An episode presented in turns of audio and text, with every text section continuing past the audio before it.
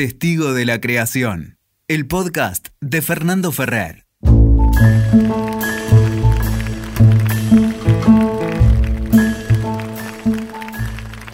Hola, ¿cómo están?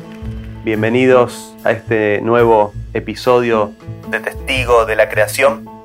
Y hoy estoy muy contento porque voy a tener el placer y el gusto de conversar con un gran creador uruguayo que además me honra con su amistad. Gabriel Calderón.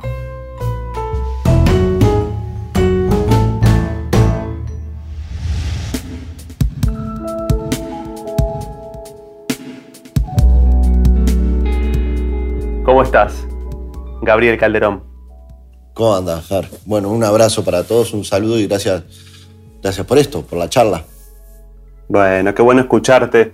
Em, bueno, un poco para ir directamente al asunto, ¿no? Que es que este, este ciclo de conversaciones está, está pensado para esto, para ser testigo, curioso, este, un poco un fisgón de, de, de, de aquellas personas que, que, están en la creación, ¿no? que están totalmente abocadas a, a la experiencia de crear. Y la primera pregunta al hueso es cómo creas, cómo haces, cómo desarrollas tu, tu actividad, cuál es tu método, cuál es tu modo de crear. Eh, bueno, no, no tengo una manera, ¿no? Creo que lo podría resumir, lo podría resumir de, de la siguiente manera, eh, que, que, por ahora al menos a mí me explica a mí mismo lo que hago, ¿no? Que es que no he encontrado ningún mecanismo que se repita, tanto en las escrituras como en la, eh, como en la, como la dirección de una obra o incluso la creación de un personaje. Nunca he encontrado un mecanismo que diga, bueno, yo trabajo de esta manera, ¿no? Es decir, lo que me ha servido para una obra, por, por ejemplo, los procesos de escritura donde yo lo identifico más claro ahí, porque tal vez en su mayoría depende de uno, ¿no? En un proceso de dirección, por ejemplo, estás mucho más abierto a la influencia de los demás y a la intervención de los demás. Lo mismo en la creación, en donde ves la dependencia mayor eh, en la actuación. Pero en la escritura, uno, bajo algún tipo de concepto, en los cánones tradicionales de la escritura, uno podría decir, dependo de, de mí mismo, de mis planes, de mis procedimientos. Y así tampoco he encontrado ningún procedimiento que me, que me sirva, es decir, ningún sistema, ningún método, premisas o reglas eh, por ejemplo, escribo una obra y siento, cosa que no suele, no suele suceder muy seguido, pero uno se siente conforme con la escritura de esa obra e inminentemente iría a ver cuál fue el procedimiento de escritura para tratar de repetirlo. Y a todos nos pasa que no, la siguiente no, no, no, es, no, es, ni buena, ni mejor, ni peor, ni distinta, es otra cosa, ¿no? El procedimiento no, no sirve. Entonces, esto no quiere decir que las obras no tengan cada una sus procedimientos de escritura. ¿no? Yo creo que sí. Y que lo más difícil tal vez es estar escuchando mientras uno escribe cuál es la demanda de esa propia obra, cuál es su forma, su mecanismo, y también uno en ese momento, ¿no? Yo imagino que no soy el mismo escribiendo hoy, eh, ahora estoy, por ejemplo, en Italia, no, estoy con mi familia y entonces no soy yo el mismo escribiendo una obra en Italia sin mi familia que cuando estoy escribiendo hace que cuando hace cinco años escribía una con mi hijo recién nacido en Montevideo con mi familia. Entonces digamos que yo me te lo podría decir así al final es me he acostumbrado a entrenar el, músculo de la escucha en relación a la escritura en relación a la creación y estar muy atento a cuáles son los propios mecanismos que la obra necesita.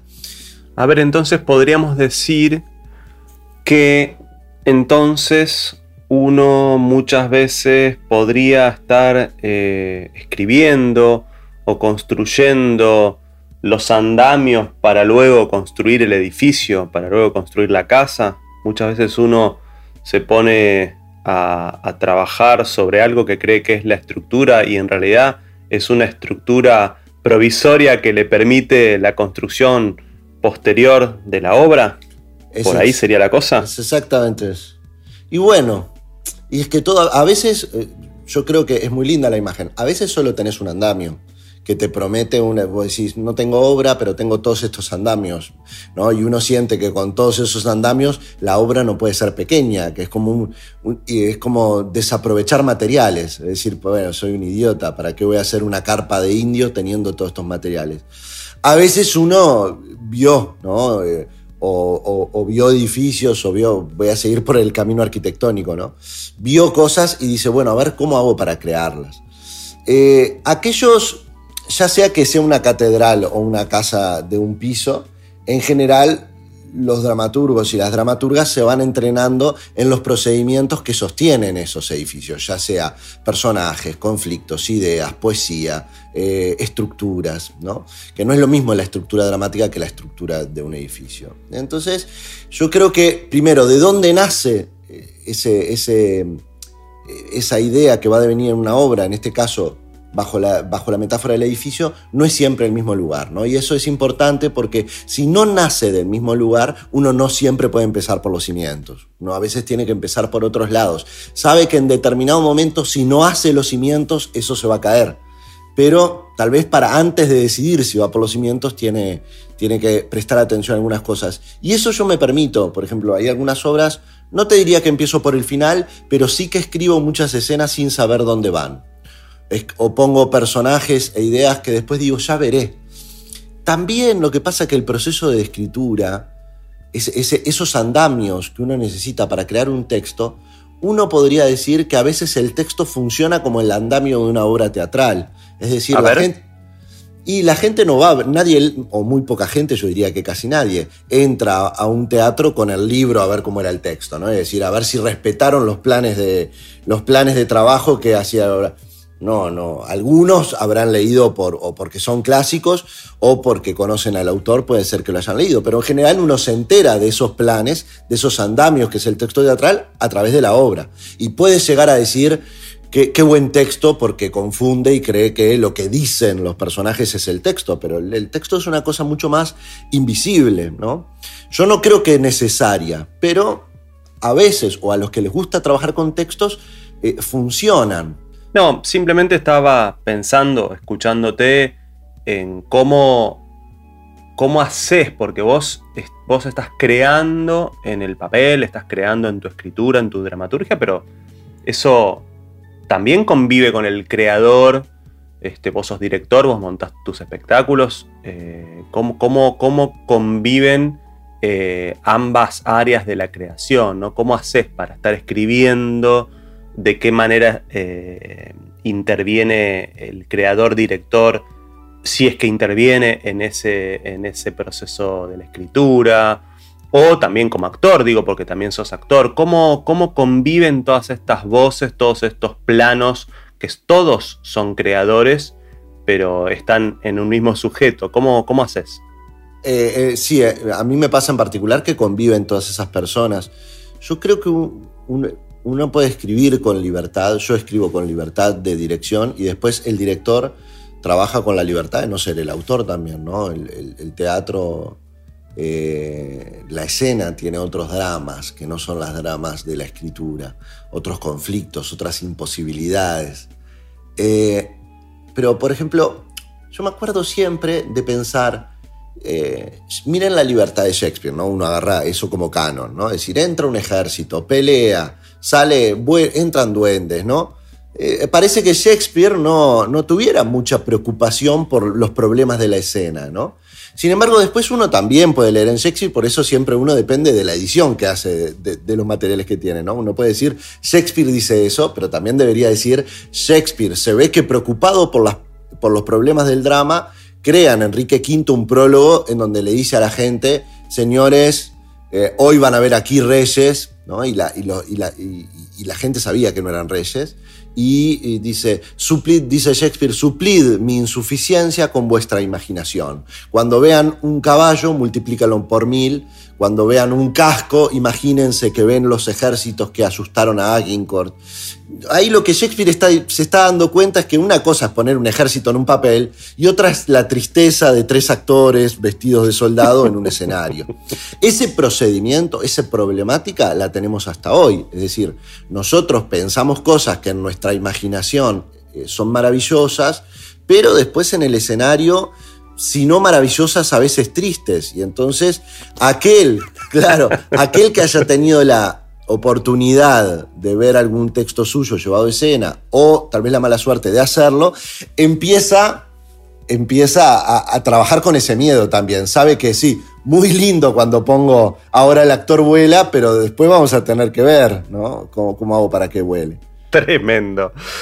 Eh, y Gaby, ¿cómo, cómo haces em, en tu ordenamiento más práctico? sabes que en esta, eh, en esta serie de conversaciones yo estoy muy curioso por saber cosas muy prácticas, ¿viste? Y una de ellas es la disciplina, el ordenamiento, si existe, si no. ¿Cómo haces vos? ¿Cómo, cómo te abocás a la creación? ¿Tenés un horario o es cuando te asalta? ¿Cómo cocinas cuando cocinas? ¿Cómo te, ¿Cómo te metes en esa cocina? ¿Cómo te metes en la preparación de esos platos? ¿Cómo, cómo te ordenás a la hora de crear? Sí, bueno, yo creo que el ejercicio de la escritura es importante. Yo no escribo todos los días eh, porque no tengo dificultad, ¿no? Si yo tuviera dificultad para escribir, probablemente me entrenaría escribiendo todos los días. A ver, a ver, ¿cómo sería eso? Y claro, hay gente que tiene dificultad, ¿no? Que se pone frente, es el terror de la página en blanco o algunos que no saben de qué escribir. Vos le decís, a mí me decís, escribí una persona que discute con otra sobre por qué tiene que tomar agua y yo me pongo a escribir. De ahí que sea interesante, eso es otro problema, pero no tengo problema en escribir, eh, a veces uno nota, eh, por ejemplo, dando clases, que muchos dramaturgos o dramaturgos tienen la problemática de no solo de que no pueden escribir porque tienen la tormenta de escribir algo interesante, ¿no? Tienen un juzgamiento continuo sobre a quién le va a interesar esto. Y sino lo segundo es que diciéndole, autorizándole que no fuera interesante, incluso tienen la problemática de escribir. Yo creo que para eso hay una serie de entrenamientos, no métodos, pero sí entrenamientos. Es decir, uno escribe, escribe, escribe, como si vos querés, siguiendo tu, tu, mm, tu analogía de la cocina, quien tiene miedo a cocinar, tiene es muy difícil que se ponga a, cocinar, ¿no? Primero hay que quitarle el miedo a cocinar y darse cuenta que las cosas no quedan ricas muchas veces. Para que algo quede muy rico hay que cocinar mucho. Eh, ahí yo me sumo a esa mirada de cartoon que dice, escribir es fácil, digamos, todos sabemos escribir, les digo, hagan una lista para el supermercado y la escriben. Es difícil para el que no sabe, para el analfabeto será difícil escribir, pero el que sabe leer y escribir sabe escribir. Lo difícil es escribir algo interesante y en esa dificultad estamos todos los escritores buenos y los malos, ¿no? Porque es lo que, como te digo, los escritores y las escritoras buenas no se levantan y dicen, bueno, hoy voy a hacer una obra buena, ¿no? Y la sacan.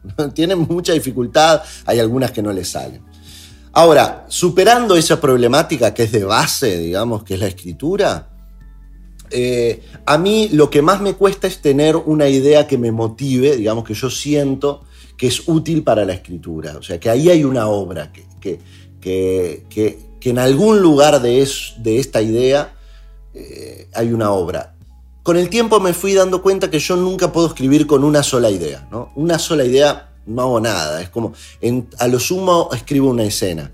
A ver, a ver, discúlpame, me interesa muchísimo esto de la idea. ¿Puedes desarrollarlo un, poquito más bueno, específicamente? Mira, por ejemplo, si vos lees Tennessee William, Tennessee William, esto es lo mismo con Shakespeare, lo mismo con Bernard Marie Coltés, son... Eh, en cada... Tennessee William es muy claro, por ejemplo, en un tranvía llamado Deseo o en, Yo les recomiendo, si quieren encontrar esto, van, por ejemplo, a, a, la muerte de un viajante, ¿no? Y Tennessee William hace que cada escena, cada escena, tiene una buena idea. La, la, obra no es una buena idea. La obra no hay una buena idea. En la obra hay cientos de buenas ideas que están expresadas eh, al interior de, de las escenas. A veces yo leo obras, o voy a ver a veces alguno, donde me doy cuenta que la obra es una buena idea nada más. Y que esa buena idea la han estirado. Como decir, que el autor o la autora tuvo una buena idea, una idea que valía, pero ha trabajado 10, 15 escenas o una hora y media con una idea que hubiese funcionado mucho mejor en 10 minutos. Esta es la dificultad. Para yo sentarme a escribir una obra, a veces tengo buenas ideas, que con el devenir del día, del devenir del tiempo, me van demostrando que son buenas ideas, pero que no alcanzan para la obra. Entonces yo necesito una red de ideas que parecen pertenecer al mismo mundo. ¿No? no es solo una idea, son varias ideas y que vienen de distintos lugares.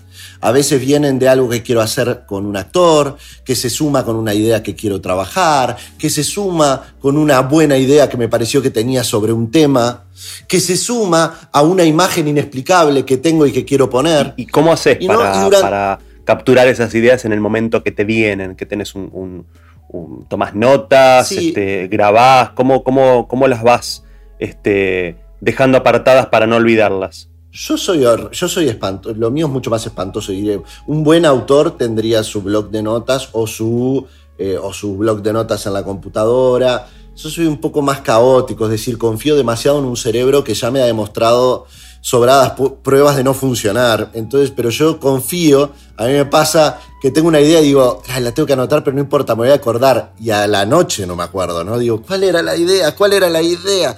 Y no, no vuelve, no vuelve nunca más. Ahora, creo también en ese ejercicio. Creo que las ideas van a volver, tal vez no de esa manera, pero van a volver a expresarse de otra. Ahora, yo aconsejo a todos, si se puede dar un consejo, que anoten, ¿no? Que existiendo algo tan útil como una lapicera y una hoja, digamos, anoten. pero, eh, pero ¿cómo, cómo haces para, para esto, para que las ideas vuelvan, ¿no? Aquellas que te parecían interesantes o que te parecen interesantes, ¿cómo, cómo hacer para convocarlas de nuevo, ¿no? ¿Cómo, ¿Y cómo elegir eh, eh, meterte por una de estas puertas que se abren en estas ideas? ¿no? ¿Cómo, cómo terminar de, convocarlas y de elegirlas? ¿no? Yo me doy cuenta cuando las, las, ideas, los ingredientes se me repiten, es que ahí hay algo. Y ahí sí ya no se borra, ¿no? Cuando vuelve una y otra vez. Yo, mi imagen es que yo una obra la estoy rumiando durante un año antes de escribirla. Y ese rumiar está en mi cabeza, también están papeles, a veces sé que en una libreta, en una agenda tengo anotadas cosas, no es que tengo anotadas solo cosas de la obra, tengo de todo en esa agenda, pero tengo anotadas algunas cosas. En la computadora me mando mails que dicen idea para tal obra. Eh, en el blog de notas, en los audios del celular. Después yo, me pasa que ahora me pasa, por ejemplo, dos o tres años después de que escribí una obra, me encuentro con mails y cosas que nunca volví a ver y que estaban ahí. Por eso digo que soy desorganizado. También porque yo confío a veces que ya escribiéndola o mandándola me la acuerdo mejor, aunque no la vuelva a ver. Pero el acto de querer recordar es una manera de recordar también. Entonces, eh, con esto no quiero, por eso, con esto no te quiero decir que no me acuerdo ni me anoto nada. No lo hago como método o como procedimiento sino más bien que yo, en el método que, en el que confío es que haya una obra que me está dando vueltas durante un tiempo. Y ahí sí te podría decir que en general ese tiempo responde a un año. Yo a veces he tenido obras que, las que he estado más tiempo, ¿no? dos o tres años, rumiando uh, su idea. Es un tiempo prudencial. Y, en otro orden de cosas, pero hablando un poquito del tiempo también, yendo para atrás, en el, tiempo. Eh, me da mucha curiosidad saber, por lo menos ver qué registro tenés o qué te acordás. Y sé que la, pregunta es muy amplia, pero bueno, como vos la entiendas o para donde vos quieras eh, ir, va a estar perfecto. ¿Qué, registro tenés de un primer contacto con la creación? ¿Qué primer contacto eh, recordás con la creación, con la belleza, con el hecho creador, ¿no? Puede ser en el arte, pero puede ser en cualquier, otra, en cualquier otro aspecto en donde esto este, se manifieste, ¿no? ¿Qué, recuerdo se te viene a la cabeza de un primer contacto con, lo que podríamos llamar la creación? Pues, es que, es, amplia, sí, es muy distinta, digamos. Tengo, tengo nociones de la. Tengo nociones, digamos, no tengo fuertes impresiones pero tengo nociones de los primeros encuentros con, la lectura, que para mí es un poco fundante. Después eh, tengo nociones del, primer encuentro con el teatro también. Eh, y tengo nociones de, los primeros encuentros con, la belleza, ¿no? Que, tal vez es, es, de, los, de, las revelaciones más importantes que, yo he tenido, ¿no? Como algo puede ser mentiroso, que en el arte sobre todo, que es revelador, porque en la belleza de la vida uno se acostumbra y la, pierde, pero en el arte uno de repente descubre que algo puede ser mentira y bello a la vez. Entonces que a uno tal vez no le obsesiona la verdad, sino que le obsesiona la belleza y que es de aceptar la mentira mientras sea bella, ¿no? que sería una transacción poética, diríamos. Es, no tengo problema con que no me digas la verdad, porque la verdad es algo muy difícil. Ahora, si encontrás una manera de hacerlo bello, yo voy a decidir aceptarlo, aunque intelectualmente sea consciente en mi razón de que es mentira.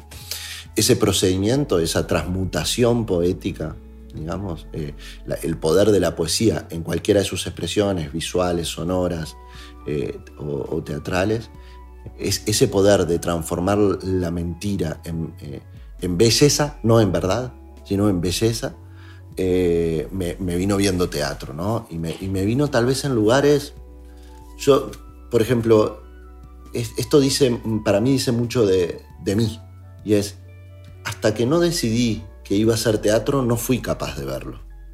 A ver, cómo sería esto, explicar un poquito mejor. Claro, por ejemplo, yo nunca tuve esa escena de iluminación mágica eh, en ninguna de las disciplinas, ¿no? Eh, en donde de repente yo estaba, no sé, haciendo, estudiando biología y, vi una obra que me fascinó. O estaba en la casa de mi abuela y leí un libro que me impactó. No tuve esa, lo que llamaríamos, Sergio Blanco le dice la caída del caballo de San Pablo, ¿no? Que se cae, tiene un golpe y ahora tiene una revelación, un renacer. Yo tengo más la idea de, como en el comienzo de, de Zuko, de, de Coltés, dice un personaje, es una emulación del comienzo de Hamlet, ¿no? Y dice, eh, eh, ¿viste eso? Le dice un personaje, un vigía a otro vigía, ¿viste eso? Y dice, no, no vi nada. Y el otro dice, vos nunca, vos nunca ves nada. Y él le dice, no veo nada porque no hay nada. ¿Vos viste algo? Y él le contesta, yo creo haber visto algo, tengo la idea de haber visto algo. Vos nunca crees en nada, por eso no ves nada. Y esto me gusta, es que hasta que uno no, no decide que allí puede pasar algo, no pasa. Entonces esta magia que para muchos es evidente, como sería el teatro, hay mucha gente que no le gusta el teatro y que cree que no le gusta, que no la va a ver. ¿no? que es muy difícil encontrar una obra evangelizadora que haga el efecto de, la caída del caballo. ¿no? Entra un espectador que dice esto es una mierda, veo la obra y ahora creo en el teatro. En general tiene que haber un mínimo gramo de posibilidad, de voluntad de quien mira, de que allí puede pasar algo poético, algo bello, de que, ¿no? Hay como un crear que significa o arraigado en un querer creer, ¿no? Me parece súper interesante y muy bella idea, ¿no? Esto de crear desde el querer ver, desde el querer creer. Sí, esto las iglesias, o sea, yo no estoy, nada que hace miles de años no vengan haciendo las religiones, digamos, y la iglesia, es decir, primero tenés que creer y después te vamos a mostrar los milagros no te muestra los milagros. Si no todos creeríamos, iríamos en fila a la iglesia, veríamos milagros y saldríamos. Ellos lo entienden perfectamente, te dicen, venga, primero cree, pertenece a un grupo que cree, y usted va a ver como poco a poco los milagros aparecen. Y los milagros aparecen. Es el pare de sufrir. Son muy, vos vas por la calle y ves los pares de sufrir. Y, hay grandes carteles de esas iglesias que no dicen... Eh, versículo 9, dejad que el hermano, dicen pare de sufrir, están dirigidos a personas que están sufriendo. ¿Y qué quiere el que está sufriendo? Parar de sufrir, mira qué casualidad. Entra, entra porque está desesperado, entra y se encuentra con un montón de gente que quiere parar de dejar de sufrir y empieza a pertenecer. ¿no? Esto las marcas lo estudian. Y entonces se pertenece a un grupo, a un grupo, a un grupo. Y es increíble, un día va, no muy lejos, tal vez al mes de empezar a ir, de pertenecer, de tener un grupo que sufre con él, va y empieza a parar de sufrir. El milagro. Eh, creyó eh, pero, y se le creó otra realidad. Claro. Es que el pero esto lo entendemos, nuestro cerebro nos convence de que las cosas son de otra manera si nosotros estamos dispuestos a que sean de otra manera y sobre todo si pertenecemos a un grupo que es feliz si las cosas son de otra manera. Entonces, el problema es que a veces esa creencia es en desmedro de otros, por engañar. Uno no podría decir que el arte no está exento de esto, está lleno de, arte que quiere convencerte de que es bello cuando en realidad lo único que quiere es cortar entradas, llenar, eh, no sé, que te mantengas mirando la televisión. Eh, entonces, eh, digamos, volvemos a la misma discusión de qué, qué, está al principio, cuál es la intención al principio. Está buenísimo, ¿no? pareciera que la, Entonces la, cuestión de, si necesito crear, primero necesito eh, tener confianza, ¿no? creer, estar totalmente convencido de, que esta imagen que estoy teniendo, de que esta idea que estoy teniendo eh, es fundacional y fundamental para avanzar en la creación. ¿no? ¿De, qué, ¿De qué otra sustancia se compone el acto de la creación para vos? ¿Qué otro elemento entra en juego o qué otros elementos entrarían en juego en, tu trabajo a la hora de crear? Acá voy a poner un escalón más en nuestra metáfora de la cocina para despegarnos de ella. Es, yo creo que es muy importante y en el arte se agradece mucho que alguien cocine con entusiasmo. ¿no? O sea, con la idea de incluso con la, etimología de la palabra, ¿no? Entusiasmo es tener los dioses adentro. Esa idea de que ah, nadie me va a... Acabo de tener... Eh, tengo algo entre manos que nadie lo vio venir, a nadie se le ocurrió. entonces, yo creo que, en el arte agradecemos más ese intento entusiasta de hacer algo que la realización concreta, ¿no? O sea, y yo, lo agradezco. A veces se confunde esto, es agradecer ese procedimiento, uno no quiere decir que ese procedimiento habilite, porque si no seríamos gente, gente entusiasta intentando cosas que no suceden. Ahora, a mí, me, a mí siempre algo que me entusiasma mucho es al revés, no es que me entusiasmo con esto, sino encuentro que el material que me entusiasma en el teatro, en la escritura, siempre tiene que ver con una obra que no tiene chances de salir bien. O sea, o que vamos a ver, que no, tiene, no sería justo decir, diríamos, que tiene muchas chances de salir mal.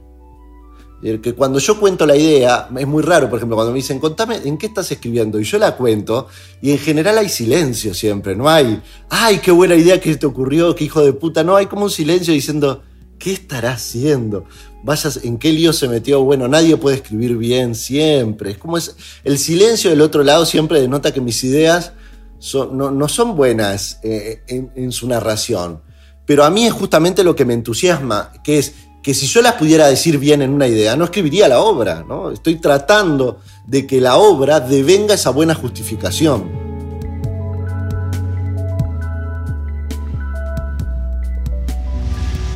¿Y en qué estás ocupado hoy, digamos? ¿En qué, en qué procedimiento estás queriendo creer? en qué estás trabajando, no para que cuentes algo específico de, un argumento, pero sí saber en qué estás, qué te está convocando, qué te está entusiasmando, por dónde estás caminando. Es que yo ahora vengo, viste, bueno, vos viste la última obra, entonces yo justo estoy en el medio de un, cambio en el modo de la escritura.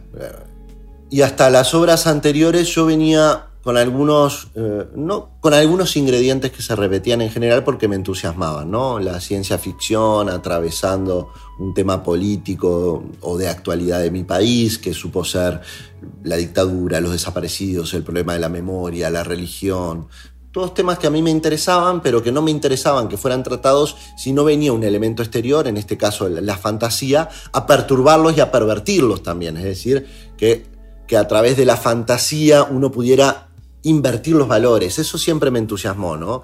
Yo creo que lo expresan muy bien los zombies, por ejemplo. Después del ataque zombie, a los 10 minutos, cuando vos te das cuenta que estás en un sálvese quien pueda, no, no le lleva mucho al espectador darse cuenta, eh, a los 10 minutos está habilitado matar niños, matar embarazadas, pegarles tiros en la cabeza y mostrarles todos los valores que hemos construido como sociedad. La fantasía logra invertirlos rápidamente, ¿no? Como diciendo, está ahí la madre que ve a su hijo convertido en zombie y, no sabe si pegarle un tiro, ¿no? Y todos estamos, matalo, matalo, matalo, como desesperados.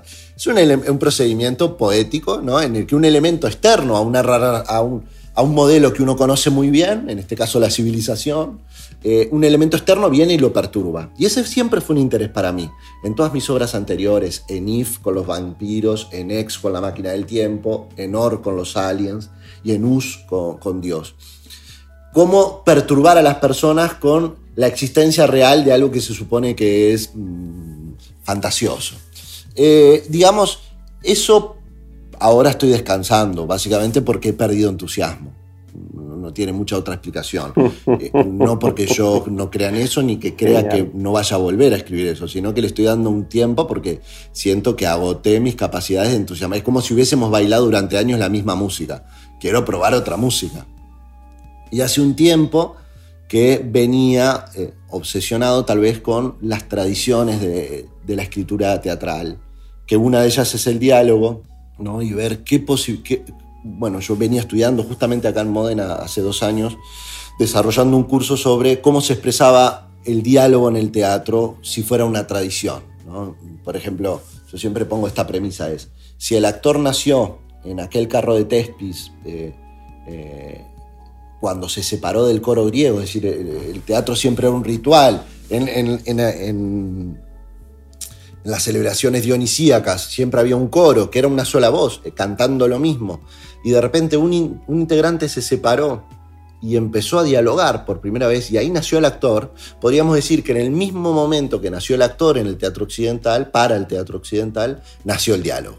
Y que si nosotros podemos estudiar toda la historia del actor y de la actriz en el teatro universal, también podemos estudiar la historia del diálogo en el teatro universal, es decir, cómo se ha expresado, cómo ha sufrido, de qué manera ha trabajado el diálogo en el teatro isabelino, en el renacentista, en el, en el, mm, no sé, en el contemporáneo, en el griego, en Ibsen, en Chekhov, en Coltés. Y venía, digamos, es una obsesión, algo que me interesó, sobre todo porque el siglo XX, y yo soy hijo de eso, vos también, recibimos todo ya muy fragmentado y todo bastante tirado por los suelos, es decir, no solo el teatro postdramático, sino el teatro contemporáneo trabaja sobre la idea de que el teatro puede ser cualquier cosa, que no tiene que ser un diálogo, que los personajes ya no existen, que no hay acción dramática. Entonces, mi obsesión por recuperar esas cosas no es conservadora, sino que primero que me entusiasma que allí hay algunos procedimientos que funcionaron durante 3.000 años, y yo que no tengo ni un procedimiento, podría decir, bueno, puedo ir a leer alguno de los que durante... ¿Por qué tengo que inventar yo uno? Yo siempre estuve alejado de la obsesión de lo nuevo también. Entonces, creo que hay gente que lo hace muy bien y eso me doy cuenta cuando lo voy a ver, ¿no? Yo voy a ver, eh, ya sea alguna expresión del teatro postdramático, el teatro documental, o alguna expresión por ejemplo, soy íntimo amigo de, Sergio Blanco y de las autoficciones. Yo creo en ese teatro, lo que no puedo es hacerlo. Y, entonces, en los últimos años, ya hace bastante tiempo, me siento cómodo sintiendo que hay un teatro de vanguardia que es muy necesario y del que yo disfruto y sin duda opero y trabajo con esos descubrimientos. Y después hay un teatro de retaguardia, que está en el otro lado de, la flecha, digamos, que se está encargando de que no se deseche todo, digamos, diciendo, antes que se olvide para siempre eh, eh, la sobreactuación de la comedia del arte, veamos si algo de esto nos sirve. Antes que tiremos para siempre este material, veamos si algo de esto nos sirve. Y allí estoy como una suerte de usurero en la basura, viendo lo que todos descartan y dicen que no sirven, y yo diciendo, ah, a mí me gusta, yo el texto tradicional con un protagonista que va y, esto es lo que me entusiasma últimamente, tratar de encontrar entre lo que todos, no todos, ¿no? Pero muchos dirían, no, no hay nada nuevo en lo que contás, Gabriel. Bueno, yo estoy tratando de encontrar alguna manera nueva de expresarlo. Ay, podemos decir que andás buscando entre, entre la basura, ¿no? Sí.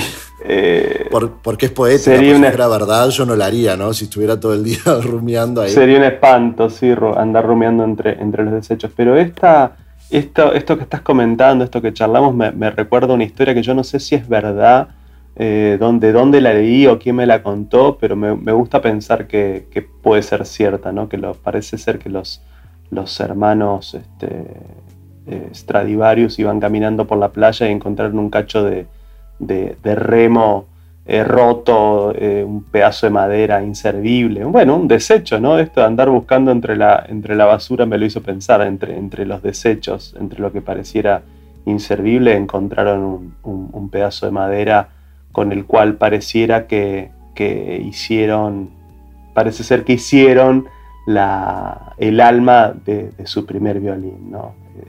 lo más preciado de este instrumento eh, fue confeccionado con un, con un, cacho de madera inservible para los demás. Hay algo de esto, ¿no? Hay algo de, la, preservación de la memoria.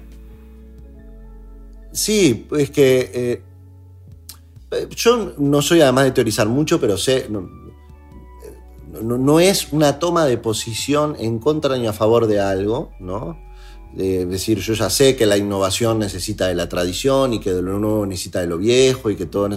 No es una toma de posición ni a favor ni en contra de un lugar, sino es tratar de reconocerse en dónde trabaja uno para ser honesto, con, primero honesto con los procedimientos, no por ser honesto con los demás, es con uno mismo, para decir, no entender que estoy haciendo tal cosa y tal vez estoy haciendo esto, tal vez estoy haciendo solo este tipo de teatro y qué problema hay. Si te entusiasma y hay gente que le entusiasma también, eso por un lado. Y por el otro lado, uno, uno vuelve a lo pedagógico, diría, eh, conocerse a sí mismo es para, no solo para no mentirse, sino para ahorrarse tiempo, ¿no? Que es lo único que tenemos en la vida. Puede traducirse a través de dinero, puede traducirse a través de otras, pero eh, digamos, estudiamos para evitarnos tener que inventar el paraguas, inventar la calculadora, inventar cómo se suma y cómo se resta, inventar, ¿no? No, tenemos que inventar todo y para eso vendría una escuela, para decir, mira, estas cosas ya existen.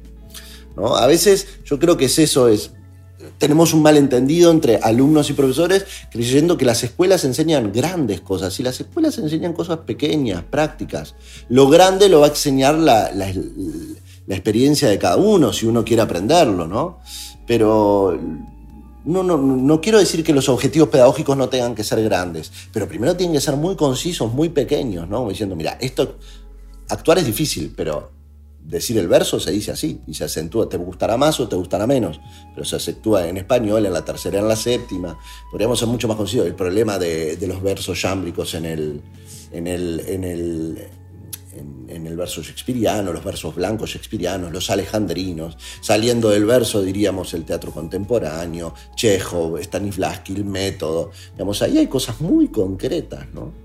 Que, que se pueden aprender. Después si son útiles y si eso te hace actuar bien, serían otras problemáticas.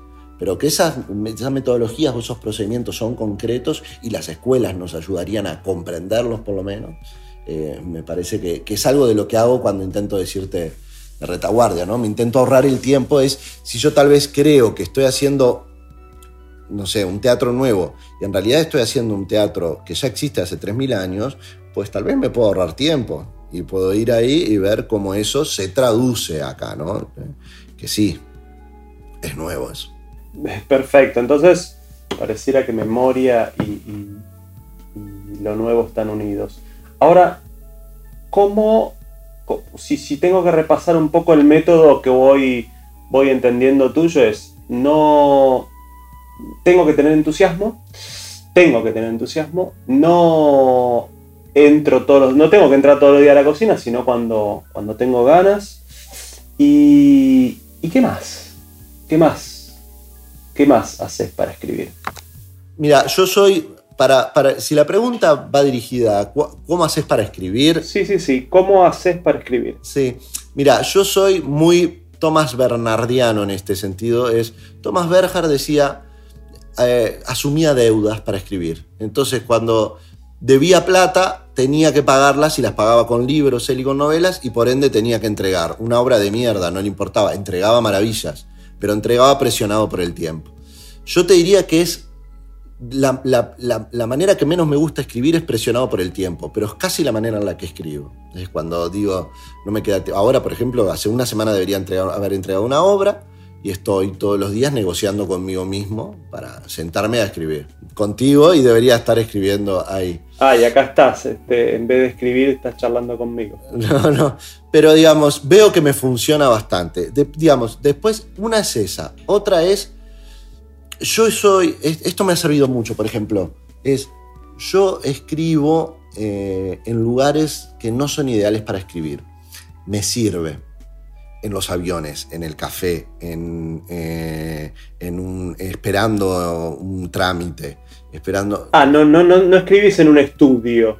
No, yo no puedo escribir en un estudio. Yo, es algo que ya constaté, digamos, eso sí, no es un procedimiento, pero me he dado cuenta. Yo tengo un escritor, yo tengo una biblioteca, tengo tres bibliotecas en mi casa, pero hay un cuarto que es donde está una biblioteca donde tengo un escritorio de roble que me compré, que me compré en un remate. Un escritorio de roble con tapa, es como el escritorio del escritor.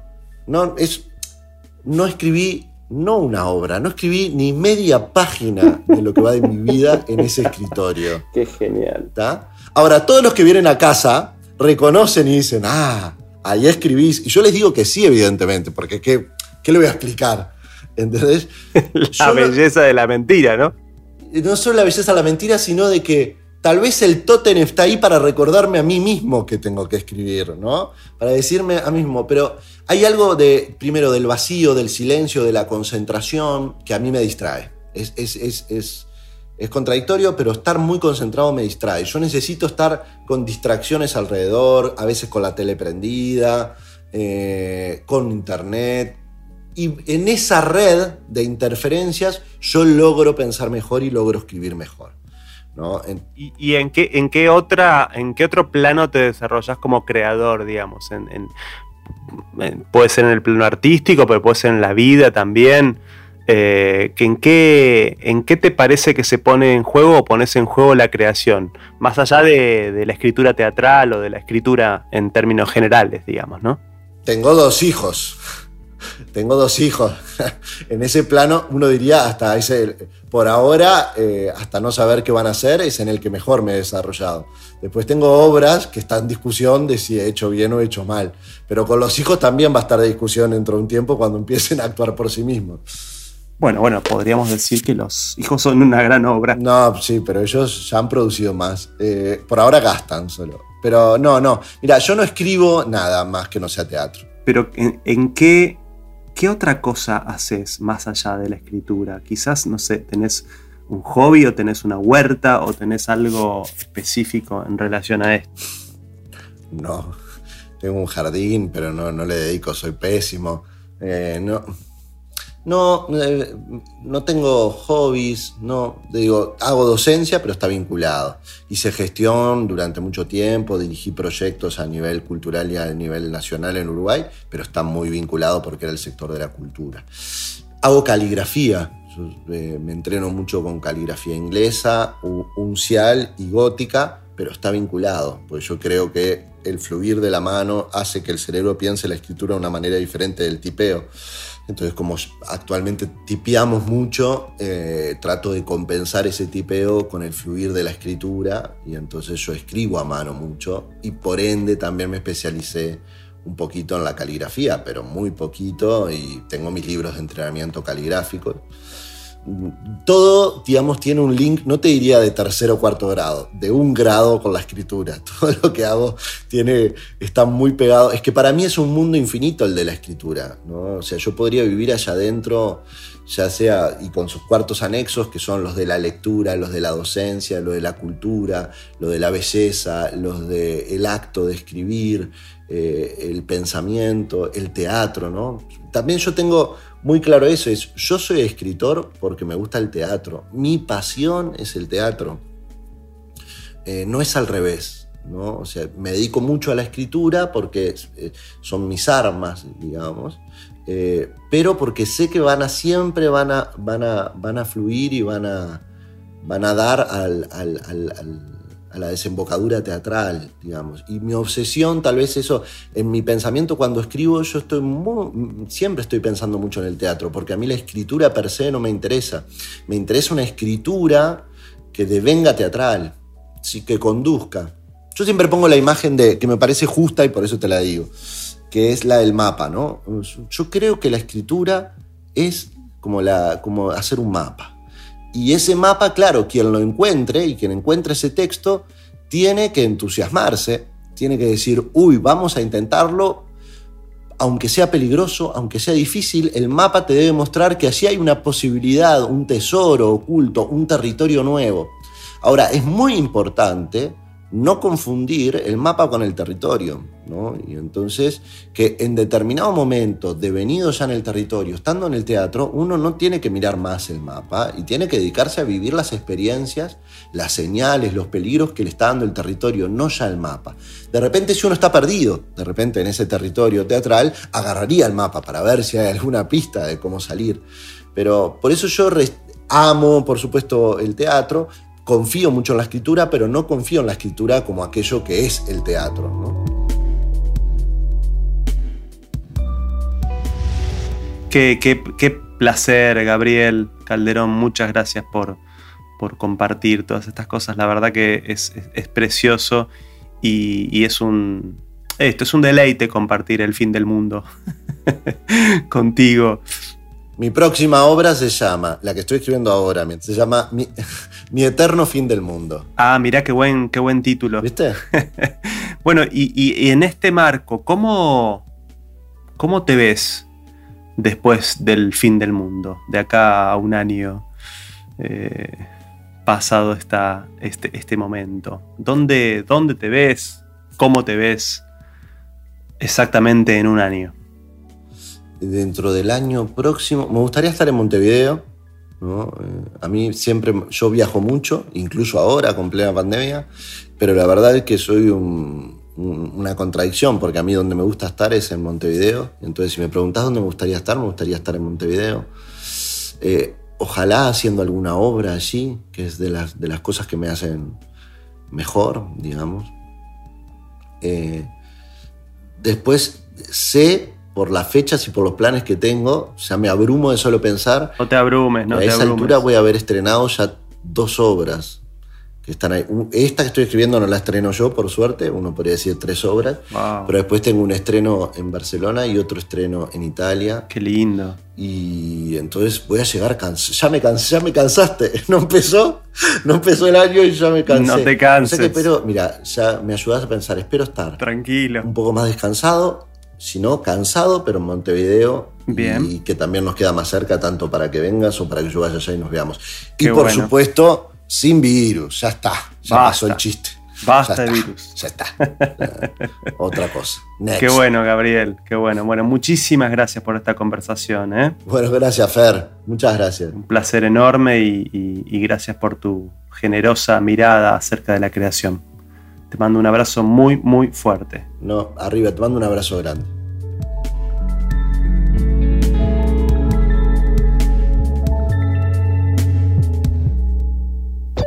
Escuchaste Testigo de la Creación de Fernando Ferrer. WeToker. Sumamos las partes.